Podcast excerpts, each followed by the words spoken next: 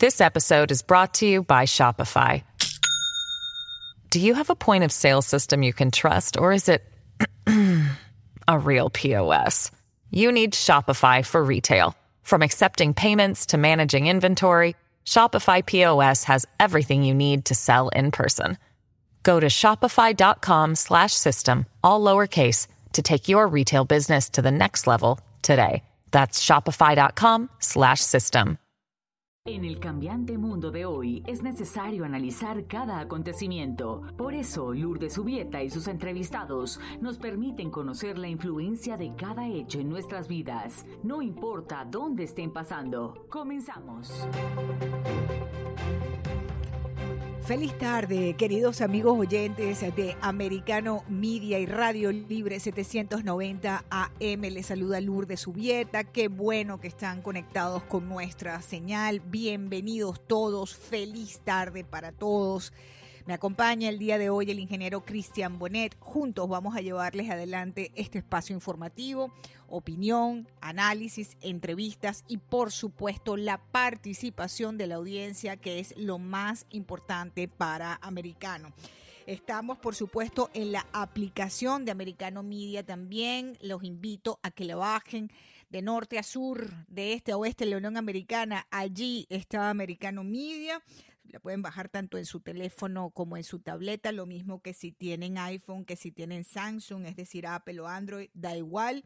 Estamos también, por supuesto, en las redes sociales, en Getter, en Twitter, en Facebook, en Instagram, la que usted más le guste, allí está Americano Media todos completamente en vivo desde nuestros estudios principales ubicados en la ciudad de Miami, en la Florida y de aquí radiando todo nuestro contenido hacia la Unión Americana y el mundo a través de la señal de Americano Media en el sur de la Florida conectados a través de la señal 790 AM de Radio Libre. Bienvenidos todos, pues comenzamos, queridos amigos oyentes, en el sur de la Florida un día hermoso un cielo azul, empezó una suerte de buen tiempo en el sur de la Florida a medida que nos alejamos, ¿no? Ya eh, estamos a qué, tres días, un día de, la, de finalizar la temporada de huracanes en el Atlántico eh, Norte. No salimos, eh, perdón, en, el lado del Atlántico, pues la temporada ciclónica del Atlántico, no estamos,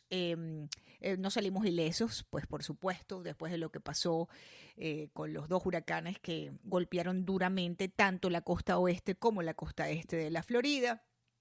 Eh, afortunadamente el gobernador Ron DeSantis pues inmediatamente tomó cartas en el asunto y eso ya va recuperándose, ¿no? Todo lo que es la vialidad y la reconstrucción pues a paso agigantado, pero eh, fue una jornada, un año pues digamos un año ciclónico importante para nosotros en lo que es el estado de la Florida, ¿no? Ahora, dicho esto, mis queridos amigos oyentes, eh, pasamos a otro tipo de retos, ah, digamos, climatológicos. Y para ustedes eh, que están allá en Mississippi, en Luisiana, en Alabama, atención, mis queridos oyentes, porque el Centro de Predicción de Tormentas del Servicio Meteorológico de Estados Unidos dice que un fuerte temporal está amenazando zonas del centro y norte de Mississippi, el norte de Alabama, el noreste de Luisiana, el sureste de Arkansas y el sur de Tennessee. Atención porque entre los peligros que trae esta tormenta, estamos hablando de tornados. Ellos dicen que algunos intensos, imagínense granizos grandes y dispersos del tamaño de una pelota de béisbol, vientos aislados con potencial de causar daños y además ellos aseguran que esta misma tarde, atención nuestra gente en esa zona del país, a partir de esta misma tarde y hasta la noche, en partes del bajo a medio valle del Mississippi es posible que haya tornados fuertes. Así que atención, queridos amigos oyentes, porque el weather, el tiempo está eh, intenso, ¿no? También está ocurriendo algo importante y en materia volcánica, en Rusia hizo erupción un volcán, En El Salvador, nuestra gente en El Salvador, está otro volcán ya em, en esa etapa eh, previa a la erupción y en Hawái, después de casi cuatro décadas, ya comenzó a hacer el erupción el volcán eh, más grande del mundo que está allí en, en Hawái, ¿no? Entonces, bueno, estamos todos pues bien pendientes con lo que está pasando con el tiempo y em, quería abrir el programa con esto para que estemos bien atentos todos los, los oyentes, ¿no? Bien, pasamos a noticias, una información local que me ha, tenido, no, no puedo decir que me sorprenda, ¿no? Porque nuestras universidades a lo largo y ancho de la Unión Americana están infiltradas y eh, digamos, eh, siendo copartícipes ¿no? de un adoctrinamiento izquierdista, socialista, que llaman progresista por los rayados que están eh, los socialistas, los comunistas y toda esta izquierda. mundial, nuestras universidades están plagadas de eso. Las grandes universidades están llenas de todos estos ah, liberales em, y bueno, en el sur de la Florida pues no estamos exentos de esa situación. Y en el distrito 6, donde se acaba de juramentar, distrito 6 de Miami-Dade, donde se acaba de, juramentar Kevin Marino Cabrera como comisionado del distrito 6, él ha em, protestado, y lo tenemos ya en línea, él ha protestado, Kevin Marina Cabrera, por un evento que está siendo patrocinada por la Florida International University, el FIU, que tiene que ver con Cuba y con eh, la situación em, eh, de, eh, de Cuba desde el punto de vista político y social. Comisionado, bienvenido, qué bueno tenerlo en el programa. Le saluda Lourdes Jubieta. Muchas gracias, Lourdes. Como siempre, un placer acompañarte. Bueno, este evento usted dice que es shocking, que es sorprendente, que el, Instituto de Research cubano del FIU le dé la bienvenida a una retórica inflamatoria, anticubana en el condado Miami-Dade. Explíquenos un poco para la audiencia de qué se trata todo esto. Pienso que para, como le digo a las personas, no necesariamente estoy sorprendido con una que esta señora de Boston con sus ideas equivocadas eh, son sus ideas, cualquiera tiene derecho a sus ideas, obviamente las de ellas son equivocadas, eh, pero tiene todo el mundo el derecho a expresar sus opiniones y sus ideas.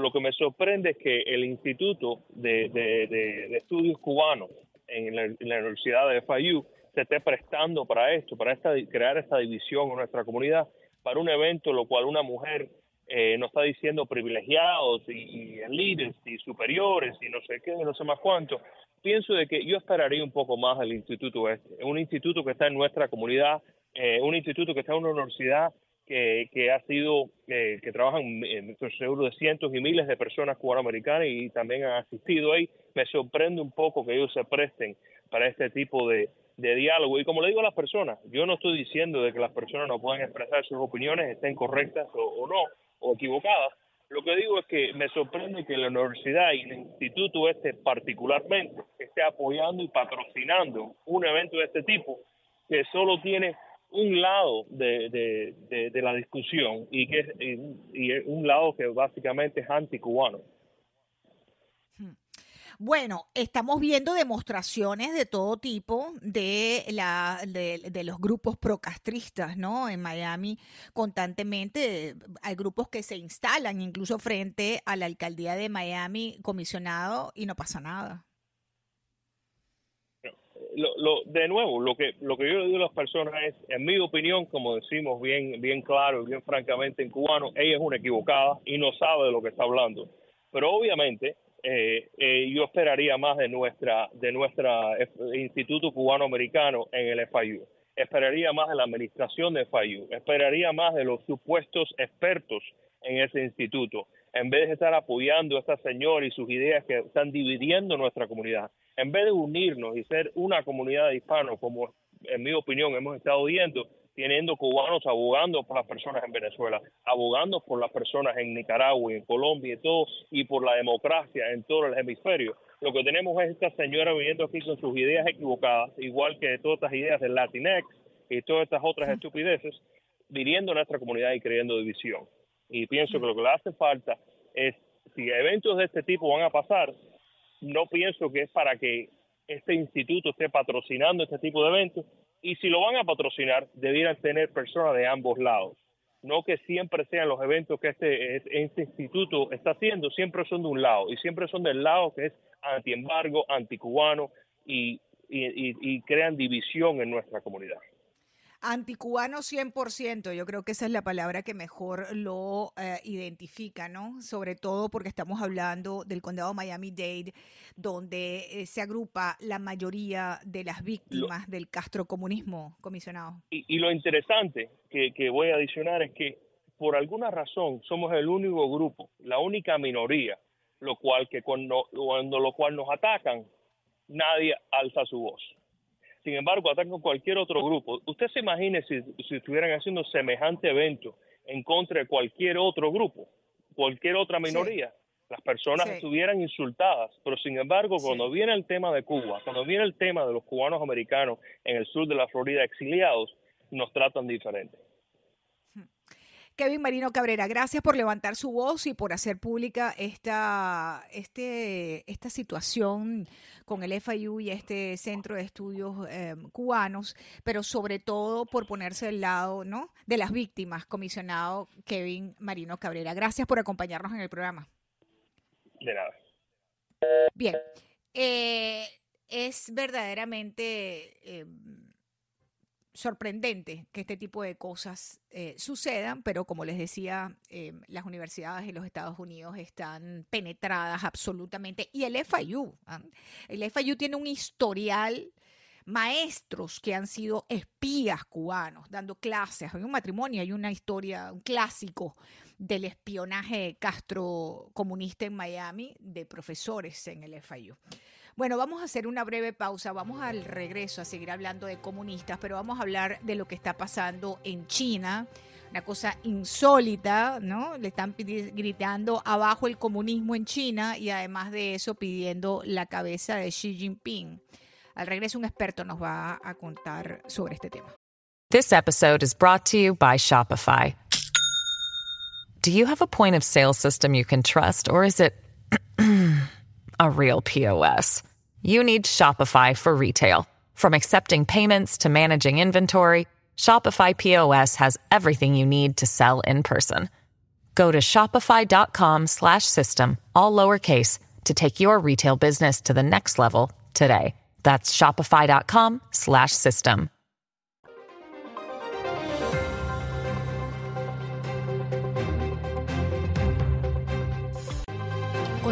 queridos oyentes, gracias uh, por uh, seguir sintonizados con la señal de Americano Media, retransmitida a través de Radio Libre 790M. Bienvenidos los que a esta hora se suman al programa. Yo soy Lourdes Jubieta, me acompaña Cristian Bonet en los controles. Bueno, les decía antes del corte que en China está pasando algo insólito, increíble, ¿no? La gente protestando, hay ciudades blindadas completamente, Beijing, Shanghái están blindadas por el régimen chino tras las inéditas protestas contra esta política de COVID-0, ¿no? La pandemia sigue generando consecuencias y bueno, amigos oyentes, hemos visto en Occidente con sorpresa a la gente gritando abajo el comunismo. Eh, no vamos a aguantarnos más eh, estas políticas de represión y de encierro. Y eh, incluso han pedido la cabeza del ultra super poderoso. Desde Mao no hay un hombre más poderoso en China que Xi Jinping y uno se pregunta qué está pasando. Y para contestar esa pregunta tenemos al doctor Rafael Marrero con nosotros, multipremiado economista y autor del bestseller. Búsquenlo en Amazon, allí lo encuentran, el bestseller América 2.0, la guerra de independencia de Estados Unidos contra China. Además, es presentador de la amenaza china. Un experto en este tema. Bienvenido, doctor Marrero, qué bueno saludarle. Muy buenas tardes, Lourdes. Un gusto como siempre. Bendiciones. Amén. Igual para usted. Doctor, ¿qué está pasando en China? Está sucediendo algo muy curioso que venimos señalando y siguiendo desde hace tiempo. Ah, la política de, cero tolerancia del gobierno, de la administración, del régimen, diría, de Xi Jinping, del régimen autoritario y autocrático de Xi Jinping, está llevando a la población a protestar y a decir basta ya, suficiente, ya estamos cansados de esta política de, no poder movernos, de no poder circular, de no poder llevar nuestras vidas como normalmente la llevábamos antes. Y el problema es que en, en China se ha dado un intento por eh, de tener un golpe de Estado para sacar a este señor del poder, justo antes del vigésimo Congreso del Partido Comunista Chino. Y algo que debo agregar, Xi Jinping es el hombre más poderoso, aún más poderoso que Mao Zedong, porque mm. Xi Jinping cuenta con los recursos que jamás tuvo Mao Zedong a su, a su disposición. Mm. Se trata del, de, definitivamente el, el uh, dictador chino con mayor poder en la historia de la humanidad. Pero estamos viviendo como una ola de agitación, ¿verdad? Eh, y, de furia de la población. yo no sé, usted es el experto, pero desde, desde la plaza de Tiananmen no veíamos algo así. Sí, correcto. Esto es lo más parecido. y precisamente veo un paralelismo entre esto y lo, que, lo que sucedió en Tiananmen Square. Este fin de semana ah, hubo manifestantes cansados de estrictas medidas, tomaron las calles en siete ciudades, entre ellas las más importantes, Beijing, Shanghai, Wuhan y Nanjing, y están pidiendo a viva voz la destitución de Xi Jinping. Se enfrentaron a la policía, con la policía, Lourdes. Varios fueron detenidos, golpeados, también fueron rociados con pimienta, están desafiando al gobierno. Los estudiantes se están levantando y protestando en 50 campus universitarios a través del gigante asiático. Pidieron la libertad de expresión, la democracia y un Estado de Derecho. Y como sabemos, la prensa oficial no ha difundido estos incidentes. Eh, tres años después de que surgiera, surgiera, el virus en China, es muy importante que, eh, señalar que China es el único país que aún intenta detener la transmisión. Según datos de la Comisión Nacional de Sanidad, tiene un récord de infecciones el sábado con más de 40 mil nuevos contagios. Y por otro lado, Beijing también está experimentando unos niveles más altos de infecciones el sábado solamente, en Lourdes, se registraron más de 4.300 nuevos casos y la política de cero COVID ya no es aceptada. Más de 1,8 millones de chinos permanecen actualmente bajo cuarentena. 1,8 millones. Y entonces, claro, estos, estos eventos detonaron en protestas y llevaron a protestas en China. Hay críticas importantes frente a estas protestas, ¿no? Eh, en China hay críticas importantes sobre la administración de Joe Biden, que ha sido muy tibio en, eh, en su posición frente a las protestas. ¿Qué, cree que, que, está pasando en ese, en ese punto fundamentalmente, doctor Marrero?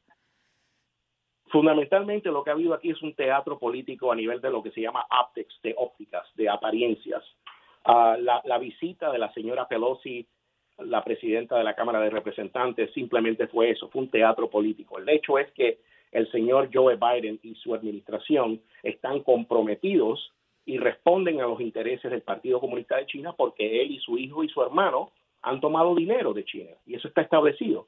Esa es la información que han suprimido tanto los mainstream media y que llevamos dos años y pico denunciando la información que ha sido corroborada como auténtica que ha sido que ha, que ha aparecido en, el, en la famosa laptop de Hunter Biden, donde, donde se establecen los nexos ya de muchos años, de décadas, de la familia.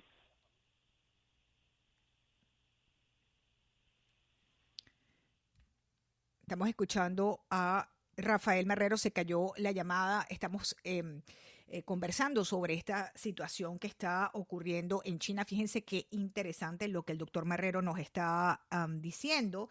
Eh, de la posibilidad de derrocar a un, eh, a un mandatario como Xi Jinping, que como bien él nos explica, eh, pues no ha habido nadie con el poder desde Mao mm, como él, básicamente por un tema de recursos, los recursos que, económicos que maneja China. Ustedes deben haber visto, y por supuesto lo han escuchado en americano, cómo Xi Jinping em, em, trata, ¿no? Cuando uno ve las imágenes, por ejemplo, del trato que le dio al primer ministro canadiense, que es un tipo verdaderamente eh, ¿cómo podríamos decir del primer ministro de Canadá? No es un hombre con una gran personalidad, por decirlo de alguna manera. Xi Jinping lo ninguneó, lo manoteó, lo mandó a callar. Eh, eh, las imágenes son eh, patéticas, ¿no? Del primer ministro del primer ministro canadiense con Xi Jinping, el poder que tiene Xi Jinping. No sé si ya tenemos de regreso, eh, Cristian, ahora a nuestro invitado. Vamos a tratar de retomar esa llamada con él. Eh, porque yo creo que la pregunta es si es posible, en definitiva, que algo como esto, mm, pues ah, que él nos planteaba de la posibilidad de derrocar a un sujeto como Xi Jinping sea una posibilidad real, ¿no? Ahora les puedo decir que estos organismos internacionales eh, que todos conocemos, la ONU, Human Rights Watch, etcétera, eh, le están exigiendo al régimen de Xi Jinping respetar el derecho a manifestarse pacíficamente de los chinos, pero en definitiva, mis queridos amigos oyentes, en este momento, mientras estamos hablando, no se sabe exactamente qué está pasando, la gente está aterrorizada, evidentemente. Retomamos la conversación ahora sí con el doctor Marrero. Y le había dejado una pregunta en el aire, el doctor Marrero, eh, que es eh, si es posible, si usted ve posible, existe una posibilidad real de que estas protestas saquen del poder a un sujeto como Xi Jinping? Bueno, eh, yo creo que están llevando, las protestas son un reflejo de la, del descontento que existe a nivel social. También hay miembros de su propio partido que están no están de acuerdo con la política de Xi Jinping, que trataron de removerlo justo antes del vigésimo Congreso del Partido Comunista, celebrado recientemente. Y, creo que, eh, en definitivo, él ha pedido ampliar los poderes que le confiere la Constitución para, para proclamar un régimen más autocrático y ha, y, ha apretado la mano ahora, precisamente arrestando a la oposición, eh, sacando de manera muy poco ceremoniosa a su a, a, a, de, de, de, la ceremonia del descierre del Partido Comunista, o sea, el Congreso, quien fue su, su mentor por, por muchos años. Así que él está cerrando filas. Yo le he comparado esto de cierta forma a lo que pasó en Cuba con el general Ochoa, donde le han eh, echado la culpa por corrupción a oficiales del partido que estaban en, en, los organismos de inteligencia y actualmente le quieren echar la culpa a todos ellos y limpiarse las manos, pero realmente el régimen está involucrado en muchas cosas criminales, en, en, el, en el tráfico de fentanilo a este país y eh, la política de cero COVID eh, realmente está llevando a las personas contra la pared. Es muy posible que se produzca un movimiento opositor que lleve a un cambio político en China, pero sabemos que no va a ser fácil porque hmm. ellos tienen el ejército todavía y tienen y tienen un estado policial de, persecución en Shanghai y otras partes de China donde he visitado hay cámaras en todas partes el nivel de rastreo y de y de y de persecución es bastante elevado y tienen por supuesto dispositivos dispositivos Huawei eh, en todas partes donde pueden escuchar monitorear, también pueden desarrollar todo lo que es inteligencia artificial basado en los movimientos de las personas, en fin, tienen la ventaja de ganar y están oprimiendo al pueblo para que no se les vaya de la mano.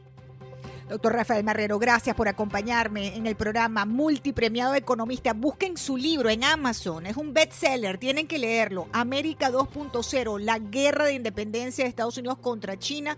Además, es presentador de su podcast, La amenaza china. Gracias, doctor Marrero, un placer como siempre. A ustedes, gracias.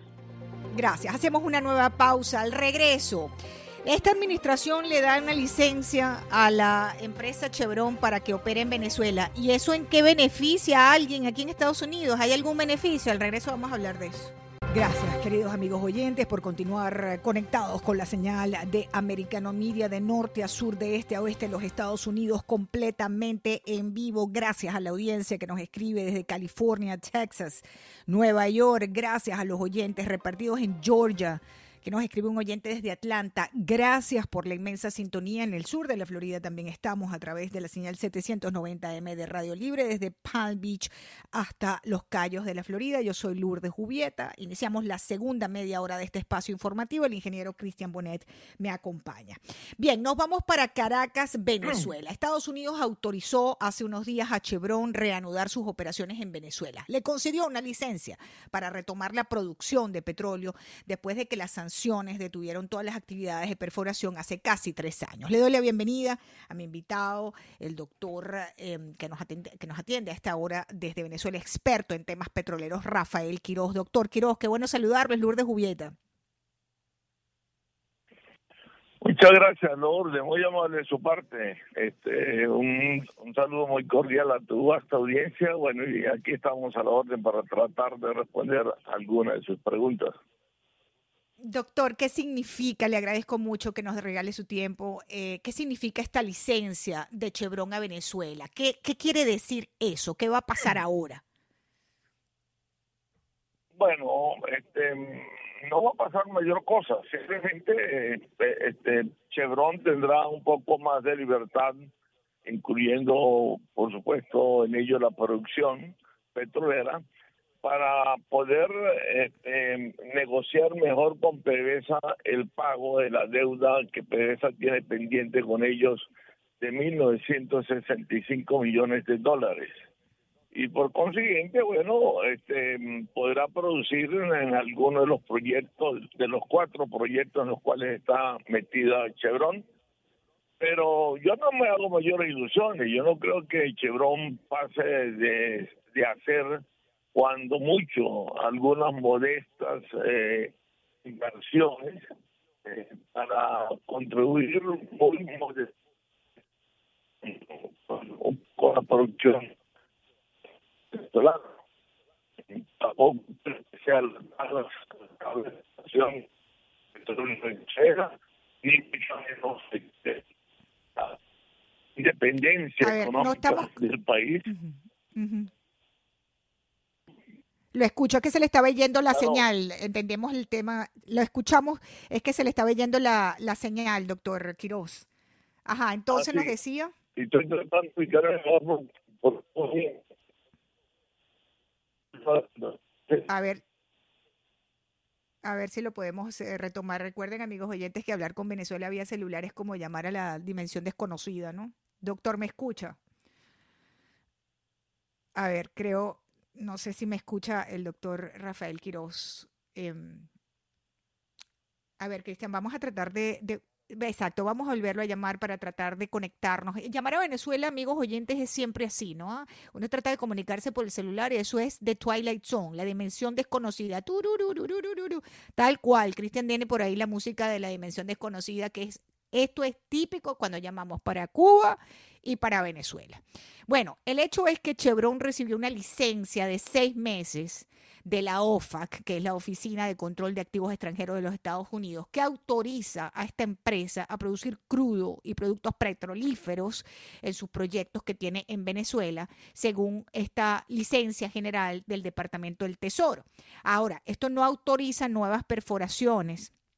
Eh, pues eh, no, se les autoriza nuevas perforaciones si la empresa va a poder reparar y hacer mantenimiento a los campos petroleros, ¿no?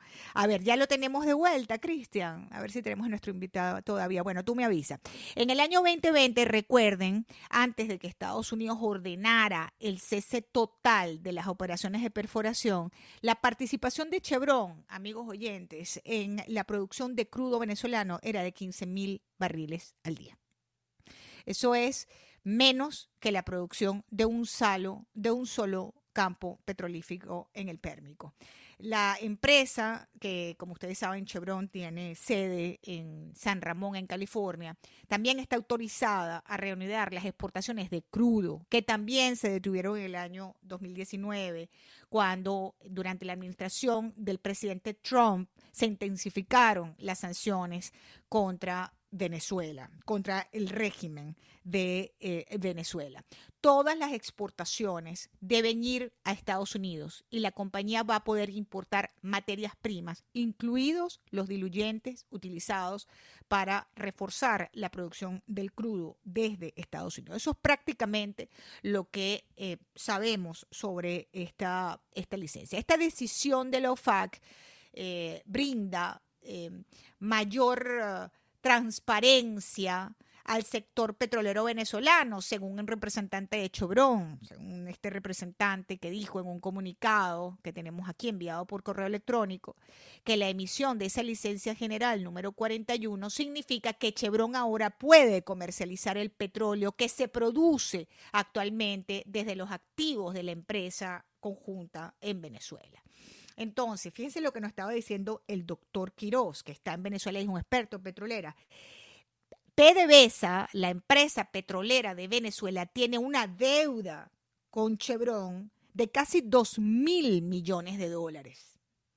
Lo que quiere decir que esta operación de Chevron, que él está calificada como muy modesta, de la que no se hace muchas eh, em, esperanzas, pues eh, serviría también para que em, y es una pregunta que le tengo a él, para que eh, explotando esos campos o esas posibilidades, porque fíjense que dentro de la especificidad de eh, esta licencia no se autorizan nuevas perforaciones, pero en medio de lo que ya tiene Chevron, quizás allí PDVSA tendría un chance adicional para poderle pagar a Chevron la deuda que tiene de casi 2 mil millones de dólares. Eh, con, con PDVSA.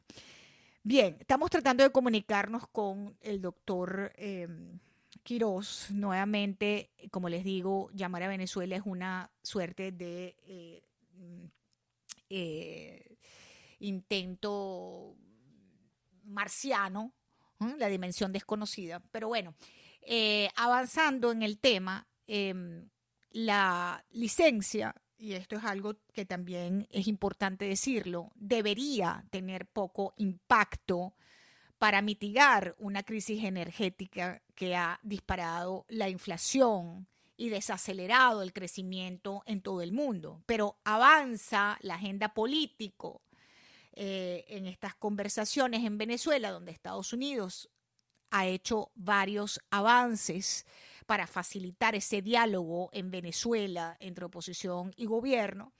Eh, porque el objetivo en definitiva de todo esto, como ustedes saben, es establecer unas condiciones para las elecciones presidenciales del 2024 en Venezuela que podían ser antes si así el gobierno de Maduro lo dispone, ¿no? Pero el hecho es que podrían pasar, amigos oyentes, y esto es importante saberlo, meses y hasta años para empezar a mantener y renovar los campos y equipos en Venezuela y cambiar cualquier actividad de inversión. Y esas son palabras del director ejecutivo de Chevron. Para algunos, los proyectos de Chevron podrían triplicar la producción de petróleo hasta alcanzar unos 200 mil barriles diarios en un periodo de seis meses a un año, frente a los 150 mil actuales. Eso lo había dicho un experto petrolero a comienzo del año. Pero la producción de petróleo en Venezuela, amigos oyentes, como ustedes saben, usted, esto es una industria que ha sido destruida por el chavismo en 23 años. La petrolera estatal venezolana PDVSA, hasta la llegada del chavismo, era estaba entre las cuatro empresas principales de petróleo en el mundo. Em, junto a Aramco de Arabia Saudita, que por supuesto es la number one. Pero en definitiva, estos 23 años de, eh, de, chavismo ha destruido a la principal industria del país, que es la industria petrolera, la industria estatal venezolana, la petrolera estatal venezolana, PDVSA, quien por cierto dicen los expertos que con esta licencia no va a recibir ganancias de la venta de petróleo, ya que los ingresos se van a destinar, como les decía antes, al pago de esta antigua deuda con Chevron. Entonces ya con eso tengo la respuesta a mi pregunta, que me la está escribiendo por aquí otro experto petrolero eh, venezolano que nos está escuchando en este momento, y es precisamente eso. La petrolera estatal venezolana a través de esta licencia va a poder em, eh, no va a recibir ganancias de la venta del petróleo porque los ingresos por esta licencia se van a destinar al pago de esta deuda con Chevron, que como nos decía nuestro invitado, Rafael Quiroz, suma 1.965 millones de dólares. La empresa estadounidense Chevron, por su parte, tiene prohibida cualquier transacción con Irán, o trato con entidades de propiedad o controladas por Rusia en Venezuela. Esta decisión de la OFAC también permite a los proveedores de servicios petroleros estadounidenses Halliburton, recordamos perfectamente esa empresa, em, reanudar labores, dijo el Tesoro. La licencia es válida hasta el 26 de mayo del 2023. Hacemos una nueva pausa, ya regresamos en Americano.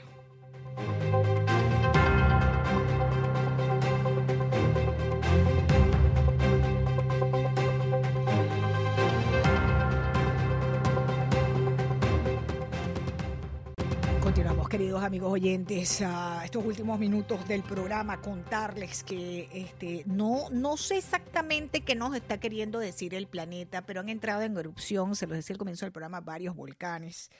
Eh, eh, y sinceramente, pues es curioso, ¿no? Ahora un volcán en El Salvador entró en erupción, el Chaparrastique en el oeste del país ha incrementado su eh, actividad la Dirección de Protección Civil de El Salvador emitió una alerta por el incremento de la actividad en ese volcán. Está ubicado en el oriente del país. El Salvador es uno de los países más pequeños del mundo, ¿no? Hay que decirlo, pero por supuesto de la región.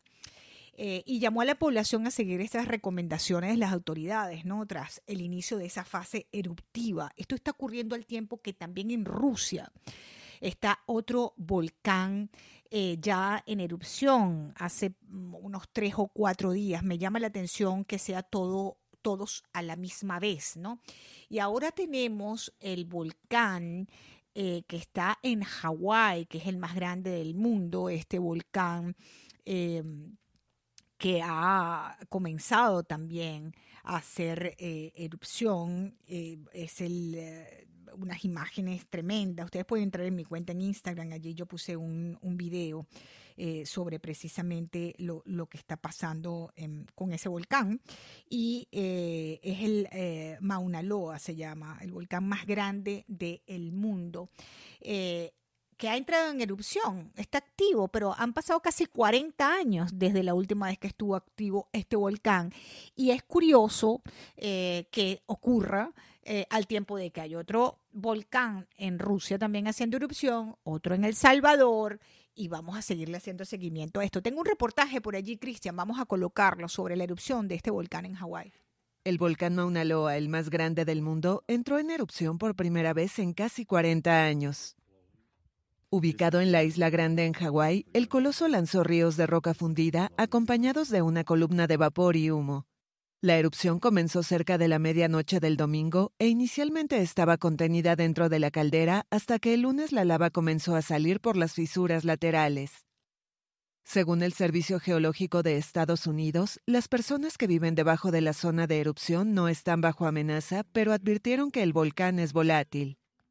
Las autoridades en Hawái no han emitido órdenes de evacuación a pesar de que el área de la cima y varias carreteras de la región estaban cerradas. Dos refugios fueron abiertos por precaución. Especialistas también alertan que los vientos pueden arrastrar colina abajo gas volcánico, cenizas finas y hebras de vidrio basáltico. Estas últimas se forman cuando las madejas de lava se enfrían rápidamente en el aire y pueden llegar a medir hasta dos metros. Mauna Loa es el volcán más grande de la Tierra en volumen. Su nombre significa montaña grande, cubre la mitad de la isla grande y es mayor que el resto de las islas de Hawái juntas. Ha entrado en erupción unas 33 veces desde 1843. La más reciente, en 1984, duró 22 días.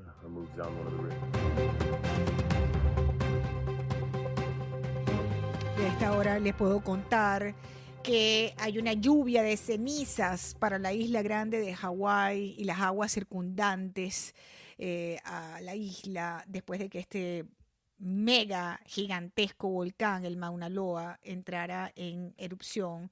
Y eh, a esta hora también les puedo contar que eh, están haciendo un llamado a que las personas con enfermedades respiratorias, etcétera, deben permanecer en el interior eh, de sus viviendas, de sus locaciones, para evitar inhalar esas partículas de ceniza y cualquier persona eh, que esté afuera mm, pues debe cubrirse la boca y la nariz con una máscara o con un paño. Hay un posible daño a cultivos, animales, daños menores a equipos e infraestructura, visibilidad reducida puede ser necesaria una limpieza generalizada, en fin, hay flujos de lava que están contenidos dentro de un área de la cumbre del, ah, volcán eh, que no amenazan hasta ahora las comunidades de las laderas, dijo el Observatorio de Volcanes en Hawái, pero los vientos pueden transportar gas volcánico y cenizas finas a favor del viento y bueno, causar esta estas em, consecuencias ¿no?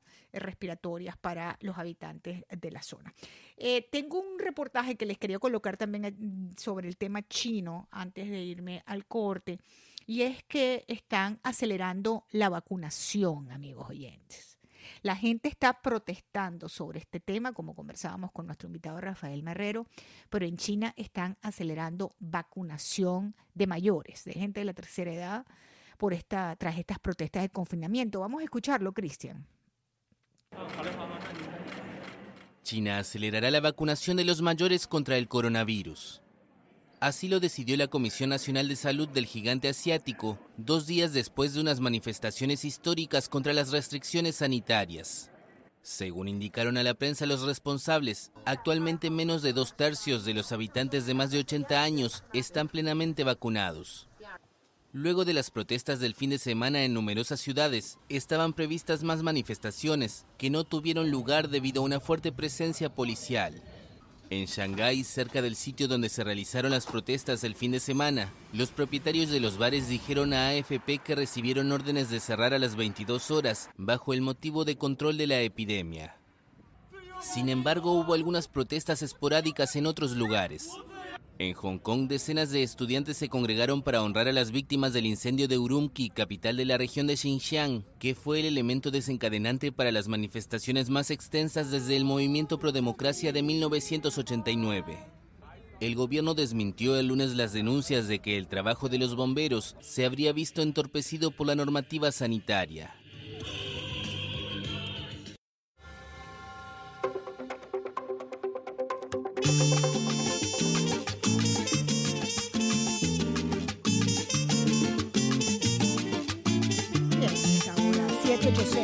Noventa 1623 el teléfono del estudio. Si quieren participar, tienen las líneas abiertas para ustedes, que siempre están abiertas. ¿ah? El 786-590-1623, ese es el teléfono de contacto. Pero, este bueno, ahí si nos quieren llamar, ahí estamos. Donde quiera que yo estoy, yo soy cubano, en el último rincón, el más lejano. Siempre fui, siempre seré, siempre cubano en Miami o en Japón. Yo soy cubano en Alaska o en Cantón. Yo soy cubano en Madrid, en Nueva York o el Vaticano. Y si a la luna yo me voy, seré cubano. Y no me importa el pasaporte que esté en tus manos. Te vas al sur o al norte, serás cubano. No nos pueden dividir, pues nos juntamos en este modo de sentir que ser cubano en un velero en alta mar. Yo soy cubano, eso así, aunque esté en Madagascar. Yo soy cubano, aunque no pueda regresar, seré cubano nadie me podrá quitar el ser cubano. Bien, y déjenme contarles, amigos oyentes, que ya comenzaron las votaciones adelantadas. Podemos dejar la musiquita, Cristian, porque ya nos quedan un par de minutos de programa, pero quería comentarle a los oyentes que si bien los demócratas ganaron el Senado, la mayoría en el Senado, hay un escaño todavía que está em, eh, discutiéndose, ya comenzaron esas eh, segunda vuelta por el puesto en el Senado en Georgia. Eh, y como les decía, aunque ese control del Senado ya está definido a favor del Partido Demócrata, eh, pues ese puesto es importante de caras a las elecciones del 2024. Importante, amigos oyentes, ya eh, desde este lunes comenzaron en todo el estado de Georgia esa votación anticipada para la segunda vuelta por uno de los escaños en el Senado de ese estado. Es la única, hasta ahora, que yo sepa, sí, no, es la única contienda que aún queda por resolver de las elecciones de mitad de término. La única, la que queda, la que va a segunda vuelta, es esta, para ese eh, término del 2022. Y eso está ocurriendo, evidentemente, entre el senador demócrata Rafael Warnock y su opositor republicano, el exjugador de fútbol Herschel Walker.